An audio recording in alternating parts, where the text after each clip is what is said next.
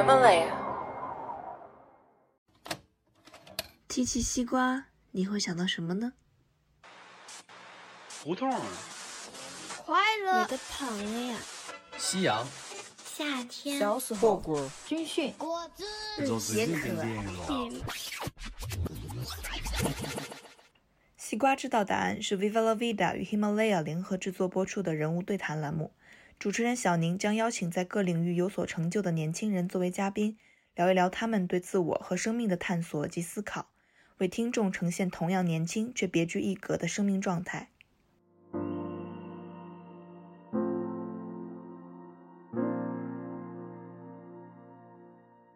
然后，如果说我明天就要离开这个世界，我会去做什么事情？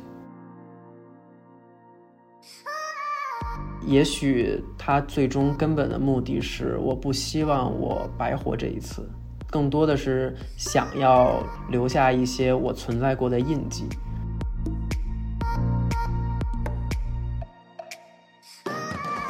在硅谷的总的生活来说，我觉得就是还是很，就是他的 work-life balance 是非常好的。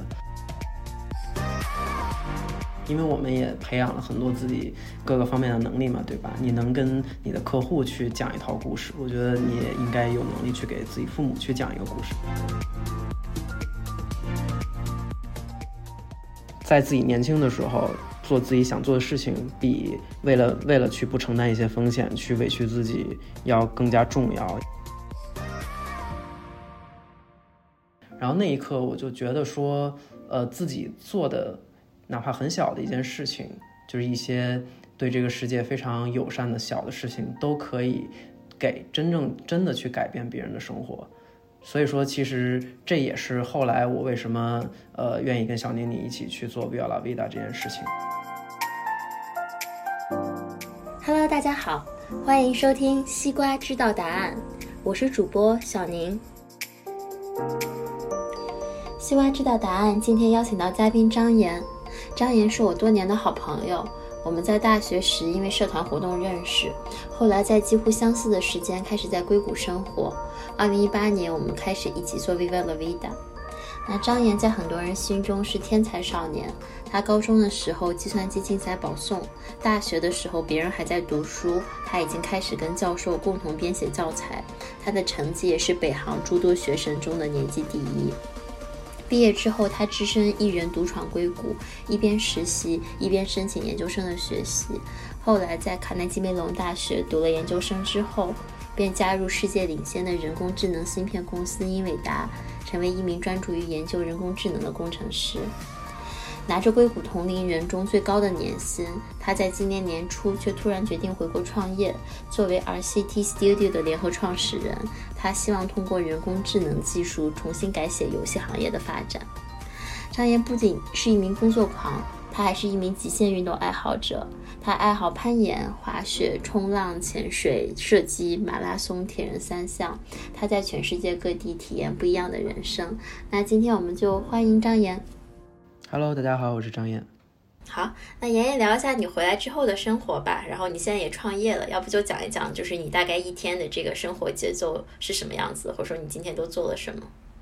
嗯，我其实现在创业就是也是一个比较怎么说呢？呃，很每天安排都很多吧，因为我们刚刚我我们这个公司也是刚刚从硅谷所有呃从不好意思从洛杉矶每个人都刚刚从洛杉矶回来，然后大家呃。把业务从美国重新转向了国内，然后其实现在在接触很多的潜在的客户啊，然后潜在的投资人，所以说基本上每天早上一直到晚上都会见很多这样的客户，很多投资人，然后还有因为我负责整个技术团队，所以还会有很多这种技术团队的会议啊，然后嗯，感觉就是一个非常呃充满激情的这么一个状态，每天都，然后也确实是。啊，时间占的会比较满，对。嗯，累吗？呃，我觉得还好，虽然就是怎么说，身体上会嗯，比我从美国回来以前感觉到更加疲惫，但其实，呃，心情上会更加愉悦，因为其实在做着自己最想做的事情，就是可能，呃，也许收入不如以前在美国，但其实，呃，当时做的事情感觉并不是自己个人在创造这个独有的价值，而是可能帮助整个团队，甚至是更高层次的上面的管理者来去创造。他们决策的东西，然后自己现在的话，我觉得做的每一件事情都是自己亲身参与到里面，然后呃自己算是可以自己贡献独有价值的事情，然后我就觉得呃即使身体上会有疲惫，其实心情上还是非常开心。嗯嗯，好，其实咱们认识很多年了，然后。就算是这过去的这几年，就是一路这个见证你，然后从国内，然后呃到硅谷去读书，然后呃工作，然后拿到了非常好的这个英伟达的这个 offer，然后再到回来创业，嗯，所以我们我们聊聊整个这个过程中你的一些这个感受和心路历程吧。呃，就首先。呃，想先问问你，就当时为什么选择去硅谷？那我猜，其实作为一个这个理工男，一定就是对硅谷你其实抱有一定的这个憧憬。然后当时是怎么样一个想法？然后实际你加入到工作之后是什么样的感受？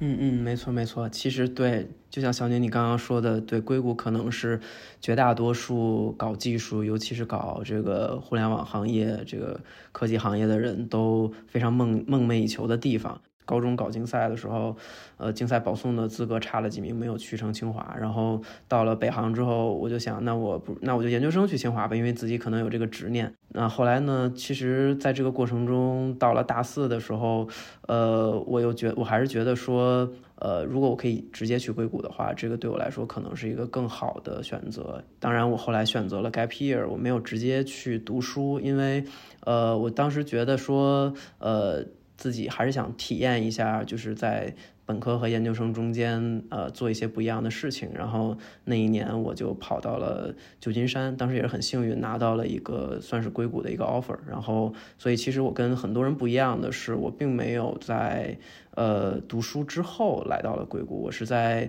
去美国读书之前就在硅谷工作了一年，然后在那一年里，我在一个旧金山的一个 startup 工作了一年，然后也是在那个期间，我去申请到了呃卡内基梅隆大学在硅谷的校区，就 CMU 呃 Silicon Valley Campus。后来包括后面拿到了，就很顺利的就拿到了在英伟达的实习，然后呃我当时在英伟达做汽车自动驾驶。然后这个 AI 的部分，呃，实习就整个体验都特别好，最后就呃拿到了他的 return offer，然后最后就是全职在英伟达工作，然后大概就是这么一个过程吧。但是就是从我小时候讲讲到最后我去硅谷，整个的一个可能从技术线的这个发展上的这么一条路，在硅谷的总的生活来说，我觉得就是还是很，就是它的 work life balance 是非常好的，就是我每天。大概早上十一点去公司，然后下午五点就可以走了，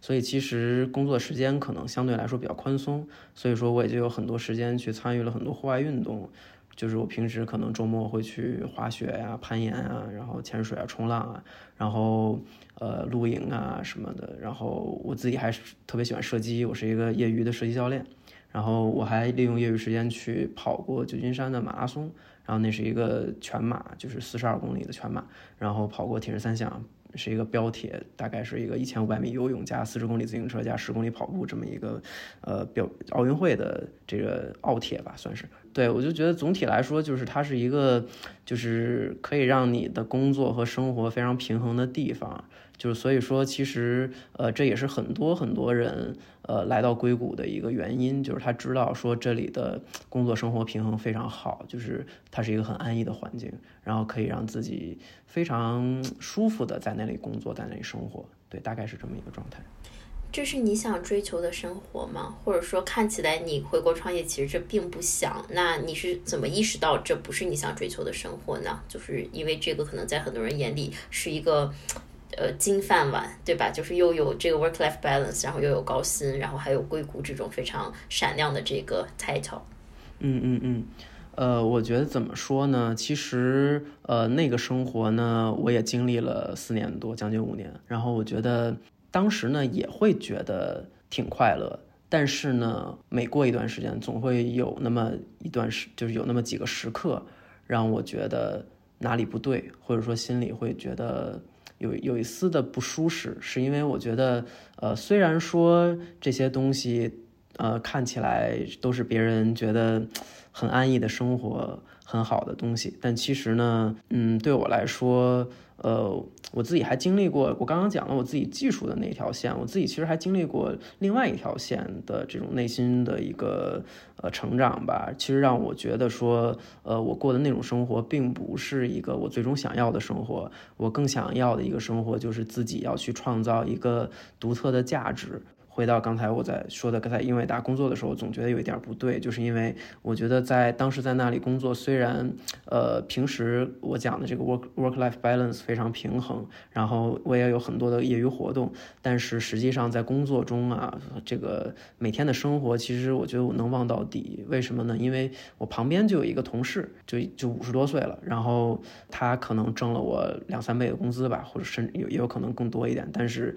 他每天的那个生活，就让我看到了，说等我变到五十岁的时候，我可能就是这样子，每天在那里写代码。然后虽然比现在自己工资挣得多一些，但是其实我觉得那不是我想要，因为我觉得，呃，如果我变成那样的话，我就没有真的去创造我自己想要创造的那个价值，要离开这个舒适圈了。我就在想，如果我这个时候都不能去放弃去做一些自己想做的事情，我可能再往后就更难了。主要就是真正让我迈出那一步，就是说，呃，我一直有一个信条，就是也算是自己的一个个人的一直信仰的一句话，就是 YOLO 嘛，You only live once。就是我在想，就是如果说自己在五六十岁的时候去后悔自己在二十岁的时候没有去二十多岁的时候没有去做自己，那。就是等到真正你到了那个年龄的时候，你想要再去做自己的时候，可能已经来不及了。对，尽管就是我，嗯，做出这些决定的时候，我很多我的很多朋友都在这个硅谷大厂嘛，他们过的可能就跟我刚刚讲的那个生活很像。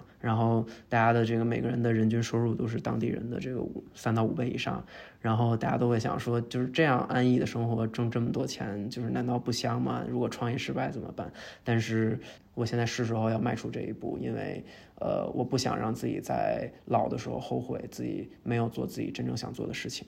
在自己年轻的时候做自己想做的事情，比为了为了去不承担一些风险去委屈自己要更加重要。嗯，就是 “you only live once 这个价值观下面会不会产生一些冲动呢？就是说，嗯，在这过程中有没有一些觉得自己可能不应该，就你再回头看自己可能不应该做的选择或者后悔的选择？嗯嗯嗯。其实我觉得就是做事没有什么对与错之分，就是我觉得这都是在人生的这个旅途中欣赏的风景的不同。就是我举个例子啊，我之前不是讲我高中搞计算机竞赛嘛，其实那是一个很很浪费时间的，也不能叫浪费时间吧，它至少是占用了很多我课内时间的这么一个比赛。然后呢？对，当然我刚刚也讲了有个插曲，就是我的那个竞赛没有搞很好，然后所以说也没有去，没有没有没有通过这个竞赛去了我最想去的大学，然后呃，如很多人就会说，那当包括我当时的有些老师啊，或者有些同学啊，呃朋友啊，都会说说，那如果你没有搞的话，你认真学习，大家都知道从北京高考可能去清华会。比较容易，可能也就从另外一个角度，你就实现了你你当初想实现的那个梦想，也许你就会走得更好。但其实我觉得这未必，因为假设我真的去了清华，我没有去北航，我可能现在也许我可以走得更好，但但是我可能现在有的精力就都没有了，然后我可能也不会有机会在当在北航当时考第一，然后我也不会去，也也有可能我也不会去做 ISAC，然后也许我还会去美国读书，去硅谷工作，但是也许我就不会遇到我现在的这个创始。创业的这些合伙合伙朋友们，然后呢，也许我也就没有机会来参与到 Viva 里面来，所以就是当我想到这些的时候，我就觉得说，呃，我不会去后悔，因为做了什么决定而失去的东西，因为在这个同时，我也一定得到了别的东西。所以说，既然选择了去追随自己的内心，那么我觉得其实只要做了就认真做好，不要去后悔，因为其实后悔也没有什么用。你前面很多次去提到说，其实你一直以来就想创业，包括你说这个对你来说，呃，做自己很重要。那呃，听起来你对做自己的定义其实是创造自己独有的这种价值。对，呃，为什么这个重要，或者你为什么相信这件事情？我觉得可能这是一个非常深深奥的这种，就有点像哲学。就是说我们为什么存在的这么一个问题。嗯，我觉得就是对我来说，也许他最终根本的目的是，我不希望我白活这一次。嗯，就是我可能更更多的是想要留下一些我存在过的印记。所以说，当我去做很多这种，呃，可以完全被替代的工作的时候，我就觉得，那我没有我自己的价值。因为如果我没有活着，这个世界可能跟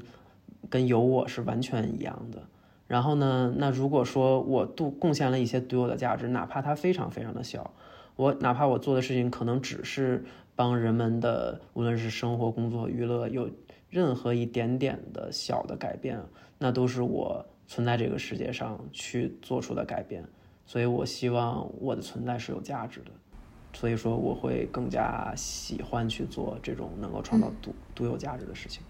嗯，这点咱们还蛮像的。我还记得我一八年四月份的时候，嗯，那个时候就刚开始做 Viva 不久嘛。你记得我们是一八年一月份的时候开始做的，对。然后我四月份当时经历了一次比较严重的抑郁。嗯，我当然也是在这个硅谷，然后呃，当时是就是面临一个情况，就是我要在一个月之内找到实习，不然的话我可能就没有办法去呃，就是在学校的宿舍住，就面对非常非常多这个问题，我就抑郁了嘛。然后抑郁之后呢，当时很多人就劝我说，你就先不要做 V 八这件事了，因为这件事看起来它不能帮你解决暂时的这个生活问题，对吧？你就先去养活自己，先去赚钱，然后等到有一天你有了钱再去做这件事情。没错。但是我当时并不知道为什么，但是我当时就是我我身体的一个反应。就是我每天实际上花了很多很多时间在那个时候去 build up Viva 上面，而不是花了很多很多时间在找工作这上面。我我就无法去解释，但是我心里好像有这么一个信念，就是说，嗯，我得做这件事情，无论如何。然后我后面再去分析呢，实际上就像你刚刚所说，就是，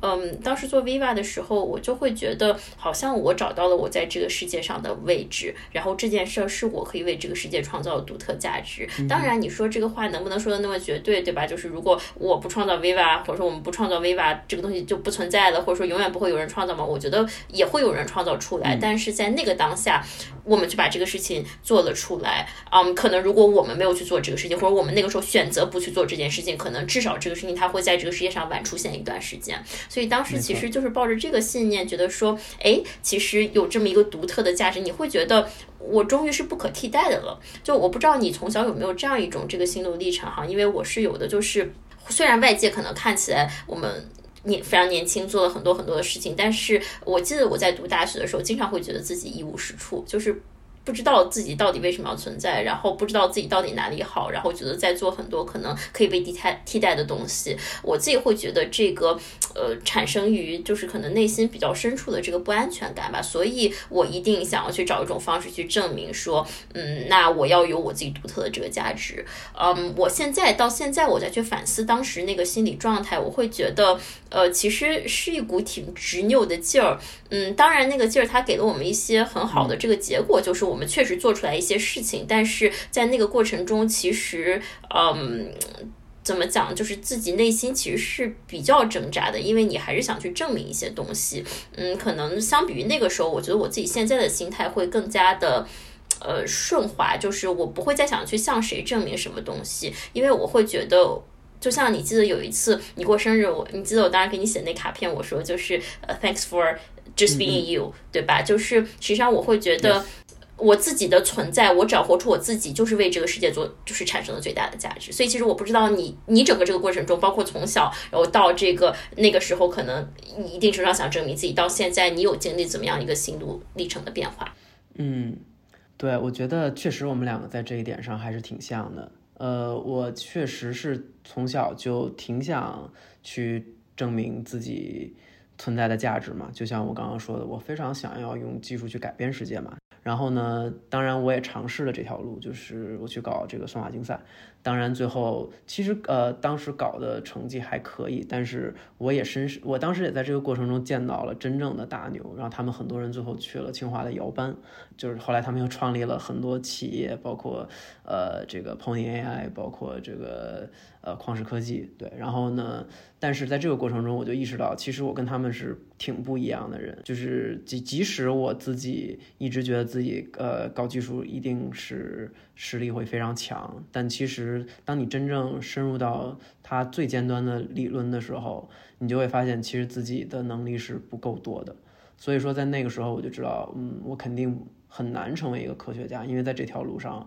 呃，你很难走到我梦想中的那个地方。所以在那个时候我又会觉得说，好像自己失去了一些价值。但后来我发现，虽然说这个可能做不好，但是工程上可以做得不错。然后呢，包括后来在大学里面的各种专业课啊，然后去做各种实习啊，也都做得非常好。然后好像仿佛又找回了一点儿这种可以创造价值的这个信心。但是后面你又会发现说，实际上你作为一个工程师啊，你写的每一行代码。都是完全可以被替代的，因为你做的每一件事情都是你的老板或者甚至你老板的老板的一个想法。所以说，呃，后来我就陷入到一个就是在工程师能解决的所有问题里，我发现自己又是都都是可以被替代的。但是呢，呃，因为我就是大学的时候意识到可能呃需要一些商业的东西来去才能让技术创造更多价值，所以说我去呃锻炼了自己很多在商业上的能力。然后后来我发现，其实，呃，很多工程师他在商业化的能力上是没有我强的。然后呢，很多搞商业的人在技术上又肯定没有我懂。所以说我发现，其实这两件事情如果结合在一起的话，我是可以创造自己独有的价值的。所以在那一刻，直到现在，我都觉得我应该好好利用自己的这个优势，然后去创造一个自己可以不一样的价值。嗯，那你觉得什么是不可替代性呢？这个东西取决于社会评价，还是取决于就是你对自我的一种坚持呢？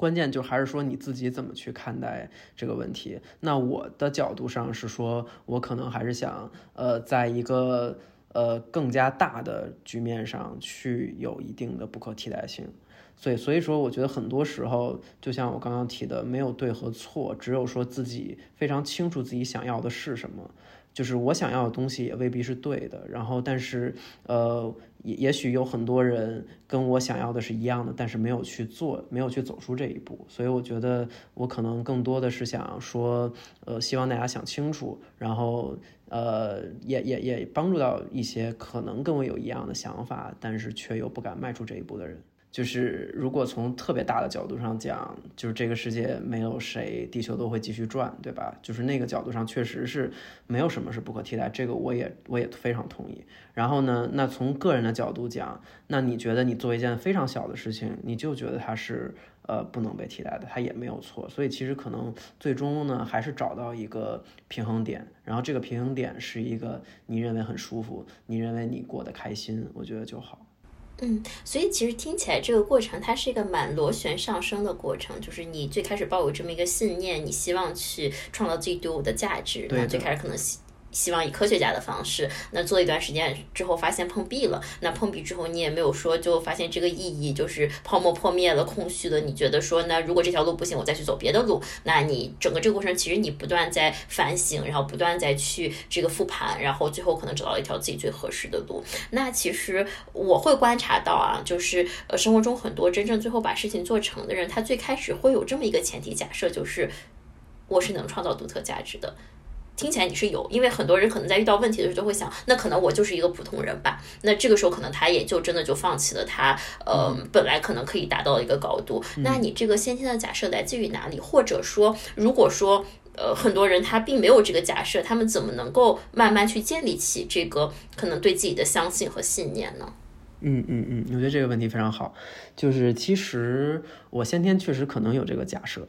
但是自己也正如你说的，我刚刚刚刚讲的那段经历里，我确实碰壁了很多次。但是后来是什么让我可以去坚持？是因为我觉得，就是反正你就活一次嘛，那为什么不去多做尝试呢？再去看商业的路上，技术和商业的结合的路上，那如果假设我这条路再次碰壁，我可能还会再去用其他的方法。因为毕竟你只有尝试了，才有可能做到。如果你不选择去尝试，你就没有任何可能去做到。对，可能到后面的话，我也不一定会觉得自己就怎么着就多么就多么多么强。但是到后面，呃，这个整个的转变过程中，我会不断的鼓励自己，就是要多去做尝试。然后其实我也鼓励大家多去做尝试，因为就是像我刚刚说的，你不做，你就永远不可能成功。对。嗯嗯，那其实我相信很多人也会面临这么一个问题哈，就是他面前有很多选择，可以做很多种不同的尝试，但是可能就是人的时间精力本来就是有限的，他可能只能选择几种，那要怎么选择呢？嗯，我觉得还是要定期的去或者经常的去反思自己，呃，要问自己到底是一个什么样的人。要问自己喜欢做什么事情，不喜欢做什么事情；要问自己擅长做什么事情，不擅长做什么事情。然后这些事情如果都想得很清楚的话，我觉得这个答案是不难的。然后如果一如果说在自己完全想不到的过程中，我觉得就是呃，如果你经历过很多事情，你其实这个这些问题通常是可以想清楚的。那如果完全没有答案的话，那我觉得可能是你的经历还不够多。然后刚刚我们聊到尝试的这个问题哈，就是说你说我们要多尝试，那我什么时候可以判断说这个尝试就失败了？什么时候我还要继续坚持？因为我们看到很多历史上这个非常伟大的这个成功的人，他们其实遇到困难可能也会继续去撞南墙，然后直到解决的那一刻。嗯，那我们怎么去判断什么时候坚持，什么时候放弃呢？嗯，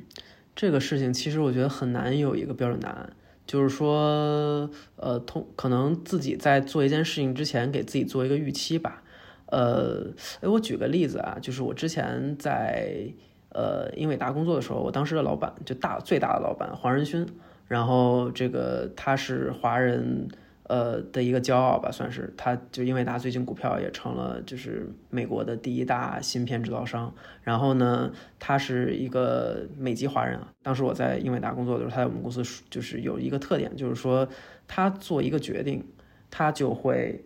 呃不管代价的去做，就是他是会。就是他会直接去做，为什么？因为他他的竞争对手英特尔会在会会怎样呢？他会就是做出就老板可能有一个想法，然后大家会讨论很久，然后最终犹豫不决，然后可能就是这个讨论结束之后已经过去半年了。但黄仁勋的特点，他就是呃有什么想法马上做，然后比如做了三个月之后，呃效果不好，那我们就把这个我们就不做了，我们就掉头。嗯，然后我们还有另外三个月，所以我觉得说自己也要给自己这么一个预期，就是说我非常认可这件事情，那我也就是可能给自己一个时间，就是说我不会呃一直做下去，自己对自己有一个简单的一个时间上的规划，比如说半年，比如说一年。那如果说做到最后，呃，在这个预期，嗯，当然这个预期一定是就是即使做到最后都没有成功，自己都可以接受的。那在这个预期范围以内，如果说它效果好的话，那我们就可以继续做下去。如果它不好，那没关系，我们可以掉头去做其他方向。回到刚刚的那个问题吧，就是呃，所谓关于这个自我，就是你怎么去定义自我？然后这个东西它完全与他人和社会独立吗？或者说它跟他人和社会之间应该是怎么样一种存在和关系？嗯，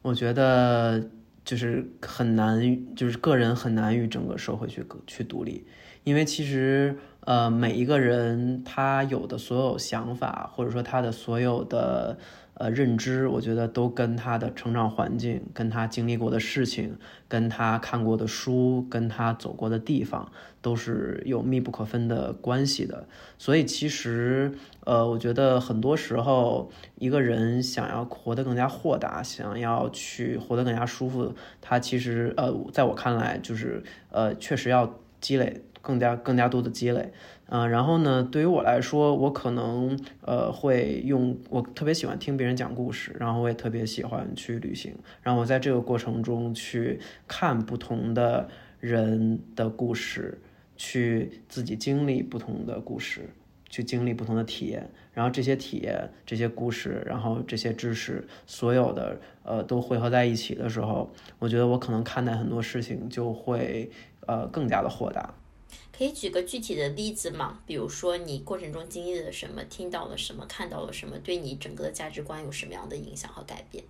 嗯，我在大学的时候通过埃塞的一个机会去印度尼西亚的雅加达边上的一个小岛上做过一个海外志愿者项目，然后那个项目大概两个多月，不到三个月。然后呢，我在那个小岛上去教上面的小朋友英语。然后其实，呃，在那个之前，我是没有意识到说，这个世界上还有孩子会就是在教育上会这么困难，因为呃我也知道说很多中国的山区的小朋友会比较困难，但实际上他们每天要划着船去从一个特别远的岛上跑到一个主岛上去上学，然后上面还没有非常好的老师，然后呢，我自己到了那儿之后，我才看到这些。当然了，这个。当时让我感到很震撼，但其实这件事情给我最大的后面的一个给自己的一个怎么说叫什么，就是更大的一个收获吧。是呃，我就这件事情过了大概呃三四年以后，然后我去呃我我我当时已经来到美国了，然后呢，我在 Facebook 上收到了一个当时我教过的小朋友的一个呃私信，然后他跟我说说呃那个张岩老师我。在你教过我的那两三个月以后呢，我自己开始呃入门学习了英语，就是你教了我最基础的英语，后面我自己去自学，然后呢，我最终把英语学得特别好，然后我呃考入了印尼最好的大学——印尼大学，然后我从此摆脱了就是我祖祖辈辈都要生活在这个千岛群岛这个海岛上的生活。然后我特别特别感激你，然后那一刻我就觉得说，呃，自己做的哪怕很小的一件事情，就是一些对这个世界非常友善的小的事情，都可以给真正真的去改变别人的生活。所以说，其实这也是后来我为什么呃愿意跟小宁你一起去做 Viva La Vida 这件事情，然后为什么愿意后后来在 ISEC 里面也去做很多很多公益的事情，因为包括后来我可能。呃，在商业上也希望去通过自己的努力去呃做一些事情，就是因为我觉得，嗯，很多时候你能贡献的一些很小的力量都可以去帮助到人们的生活，所以说，嗯，我觉得就是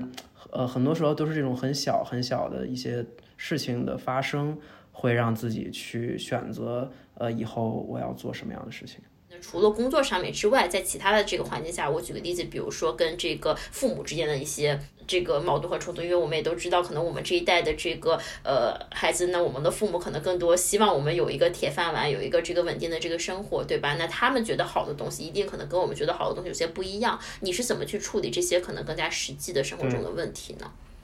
嗯，对，其实呢，我觉得我父母在呃，就是。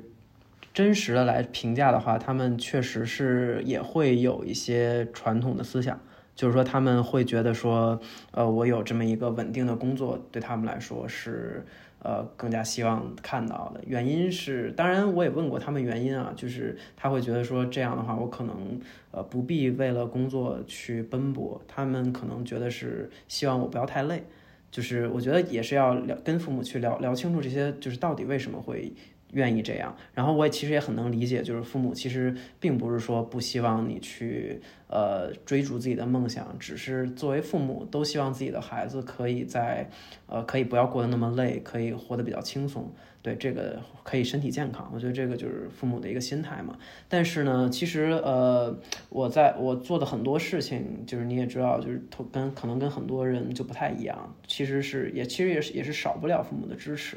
然后我通常会给他们讲说，呃，我会很理解爸妈的这个，就是呃，对我的这个，就希望我是什么样子，因为他们就可能出于父母爱孩子这么一个角度去考虑，但是我作为一个呃个体，我还是说有自己的梦想，然后我会跟他们讲说，呃，这件事情就是如果我不做的话，我会不开心。那你们的目的就是为了希望我开心。那如果我就是做了一个，就可能是这个社会上的一个，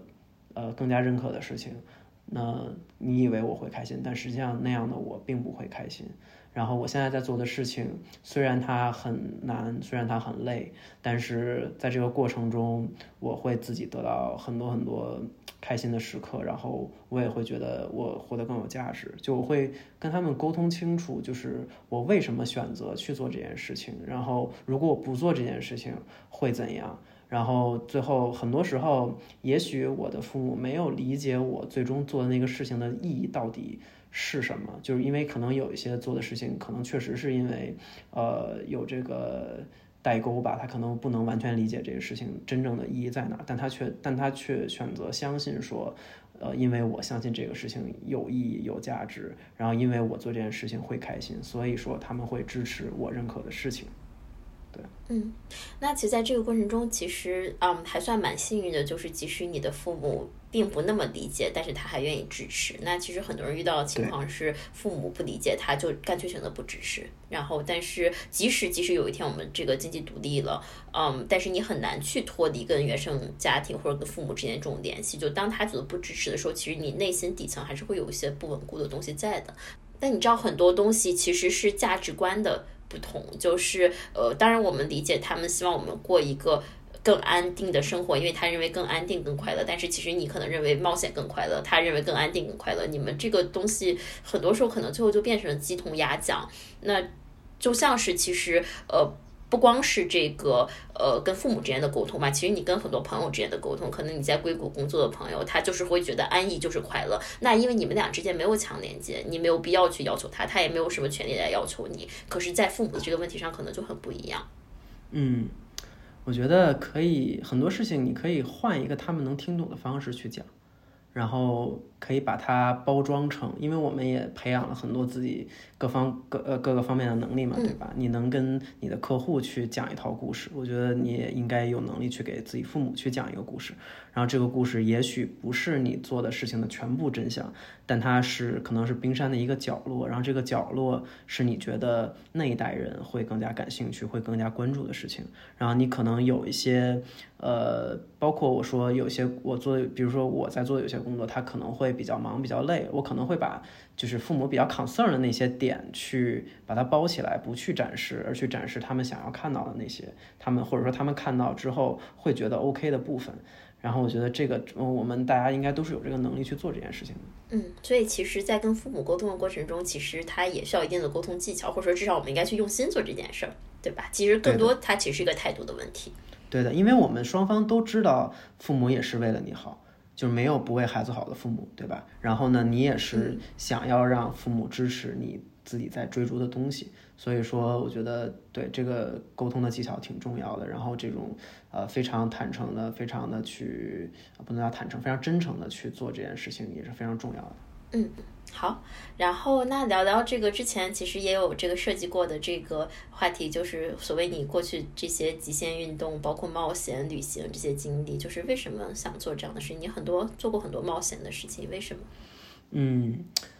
我觉得这事儿其实呃，又回到我说的那句话，就是 “you only live once”，就是呃，这个我小，你知道，就是你可能不知道，我小时候是一个胆子非常小的人，就是我想象不到这个。我连这个海盗船都不敢坐，就是我妈跟我说，我在小时候就是去游乐园什么都不敢坐，那就是永远是可能坐一次哭过一次就再也不坐了。然后呢，我这个事儿可能一直延续到自己到可能十几岁都会有这种想法，就是就是一见到这种特别危险的东西就特别害怕。但是突然就是慢慢的我进入到一个状态，就是我觉得，哎，那我如果。过两天就被车撞死了，或者说 突然发生什么意外，然后我连一个。特别简单的，就可能就是一个海盗船或者一个什么过山车，我都没有经历过，我就觉得，哎，是不是有点遗憾？因为其实那也没什么大不了的，应该去感受一下。然后后来慢慢的，我就开始去做很多很多，就是这种极限的尝试。我可能我去会我去会去蹦极啊，会去跳伞啊什么的。然后后来发现，哎，其实也没有那么大的不适感，而且反而挺刺激的。所以后来慢慢的，我就开始越来越多的去经历各种各样的事情。包括我刚刚讲的，我可能我在我在美国的时候，可能每周末都会去滑雪，然后每天呃都会去攀岩，然后因为因为因为攀岩可以在岩馆嘛，就每天都可以去，然后夏天可能就会去潜水、冲浪啊，然后后来我还去。对，搞设计啊什么的，然后我就觉得这些都是很有意思的事情。然后呢，包括旅游这个事情也是一样的。当然了，我我好像我应该没有你走过国家多，但其实我也经历过不少事情啊。就是比如我到，你也知道，我去年去欧洲的时候，到巴黎第一天护照就丢了。然后呢，你说这个事儿，按理说是一个 disaster，对吧？是个灾难，但实际上。那段那段经历，我觉得到最后也很有意思。我丢掉护照呢，那我就我当时是拿着美国工作签去的呃欧洲，我当时要去大概七八个国家，然后我刚到巴黎，可能几个小时就整个包就被偷了，然后护照啊什么所有的，就是我回美国的身份文件全都丢了，然后那我就请了两周的假，按理说你知道就是补一个护照需要可能一周，然后呃这个补一个美国签证在当时大概三周都不一定拿得下来，因为当时正好是假期嘛。只是这个七月初嘛，然后大欧洲也都在放假，然后这个，所以那段时间，呃，我怎么办呢？但是我又很着急，然后于是我就第一时间去找了美中国大使馆，然后去补了一个旅行证，然后而且就是跟人家求情，然后用了就是当天就办出来了，一般可能要三到五天甚至一周，然后我就请请他们帮我办特级，然后办了一个特级。但是美签这件事情非常好玩，就是因为美签就是当时能约到最早的就是三周以后。那也就是说，你正常流程的话，你要约一个三周以后的时间，然后你去美国大使大使馆面签，然后你才能拿到这个这个这个这个签证。然后那到那个时候，我其实已经就假期都结束了，我可能当时就呃再想回到美国就很困难了。所以说，呃，我当时就想办法嘛，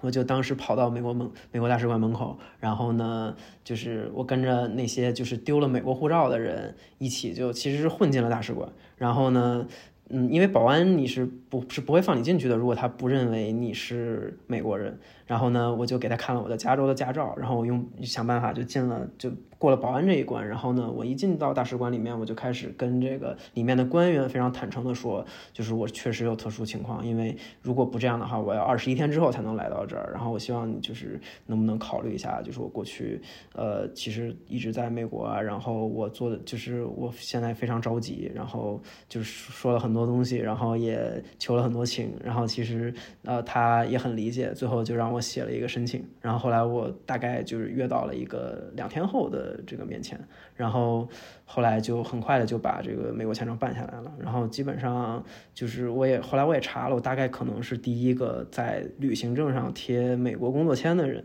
就我觉得，就这些经历都让你知道说，呃，就是只要你想去尝试，很多事情都没有没有什么不可能的。因为其实之前我这个事儿刚发生以后。我很多朋友啊、家人啊，就是还甚至有一些呃很专业的人都给我都给我建议，就是这个东西肯定不可能再这么快办下来。但是我就不信那个邪，然后我就一定要去尝试。就是包括我去玩很多运动啊，然后去很多地方玩啊，都是说我觉得我在经历更多事情的同时，我也就从里面学会了很多东西，然后也成长了很多。然后我觉得这些都是在践行那个，我觉得反正你只活这一次，那你很多事情你为什么不去尝试？你只要你去尝试了，哪怕说它体验不好，你也知道了它体验不好，而不是说等以后很多很多年以后你去想说，哎呀，我为什么没有做？我现在其实已经没有能，我已经做不了了。然后哪怕它不好呢，我都想知道一下它是什么感觉。但是现在我已经老了，我没有机会去做了。对我觉得就是。跟我之前讲一好好多次讲到的这个，自己就是特别欣赏这句话，是出于同样的原因。嗯，所以其实你过去这经历里面可以提炼出一个这个核心 方法论，好像就是说，就是你会经常问自己说，如果我很快就死了，或者说如果这个我的生命很快就结束了，那我到底还想不想做这件事儿？是的。其实，呃，我我想了想哈，这个事情其实我觉得对很多人来说，可能都会逼问出自己内心真的想要的东西，因为很多时候其实我们被眼前的细节所纠缠，不管是可能今天的柴米油盐，还是比如当下可能职业上的晋升，可能这个这一年的工资等等等等。但实质上，我们忘了可能生命中对我们更重要的东西。但是，一旦现在告诉你说，那你明天可能就死掉了，那到底你还有这一天的生命，你想去做什么的时候，其实这个答案非常明，就是非常明显的，它就会呈现出来。没错。好，然后那妍妍最后我们就聊聊这个呃你的这个生命问题吧。就其实你也看到我们这个邀请函上面讲说，呃，我们觉得可能对每个人来说，他一生都会去追求一些问题的答案。那呃，我们为什么？用这个问题去定义这个事情呢，是因为我们会觉得，如果我们试图去用关键词去定义一个生命，那这个关键词本身它其实是一个静态的，但是问题本身追求问题的答案这个过程，它其实是一个旅程，它其实跟生命一样，所以其实我们会觉得，可能每个人对他来说，生命中有那么几个比较重要的问题。那举个例子，比如对我来说，可能我一直在问这个问题，就是你的生命是什么，或者生命是什么？那妍妍对你来说，就是可能在你目前的人生阶段，你觉得对你比较较重要的这个问题是什么，以及你呃你为什么会有这个问题，你想怎样寻找答案？嗯，小丁，我觉得这个问题其实我们刚刚很多时候都有触碰到，对吧？就是我其实就是会一直问自己说，我到底能够给这个社会带来什么价值？然后如果说我明天就要离开这个世界，我会去做什么事情？对，这个这些问题都是我会时刻去问自己的问题。然后在这些问题的驱动下，你就更加发现说哪些东西才是你最关注的东西。因为确实就是生活琐事、柴米油盐，难免有很多很多事情非常的分散你的注意力。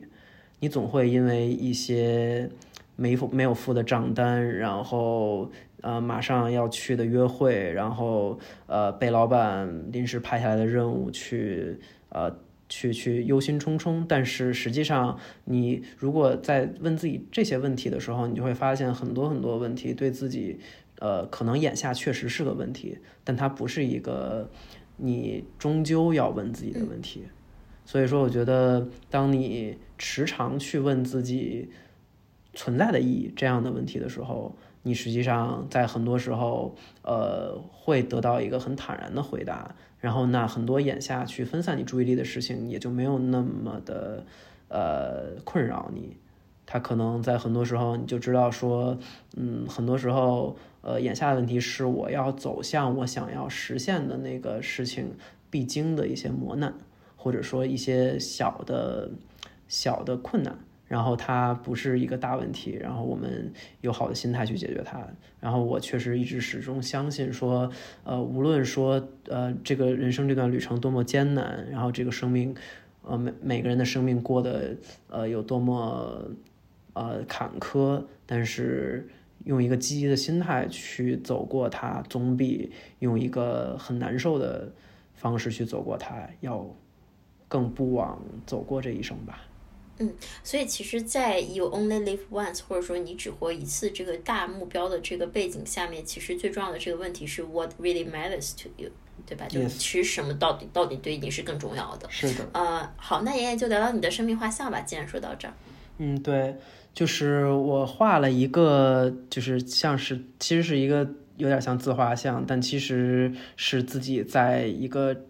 踩在一个冲浪板上的一个自画像，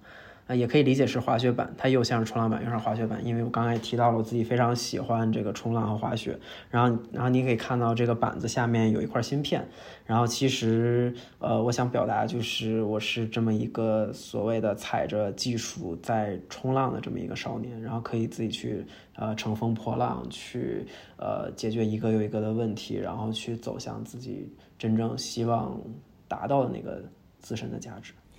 嗯，那我心中给妍妍的生命画像呢？呃，我觉得画像的这个中心是一个金光闪闪的，嗯，非常可爱也非常帅气的宇宙飞船。然后这个飞船呢，它穿梭在一片星球之中。然后星球是各种各样的颜色，也象征着这个张岩他各种各样的生活经历。那有的星球上面长着花儿，有的星球是机械星球，有的星球是漆黑一片，有的星球是一张好看的少女的脸，等等等等。那这个飞船本身它其实就是呃妍妍，然后它穿梭在这个世界中去体验不同的事情。而在这个飞船的心脏的位置有一双好奇的眼睛。那这个飞船它自己其实也在发光，然后去照亮周边的一片漆黑。那这幅画如果倒过来看呢，就也可以看到一个雪山，也象征着妍妍喜欢滑雪，然后喜欢所有的极限运动。所以我觉得这个可能是我们希望送给妍妍的一幅生命画像。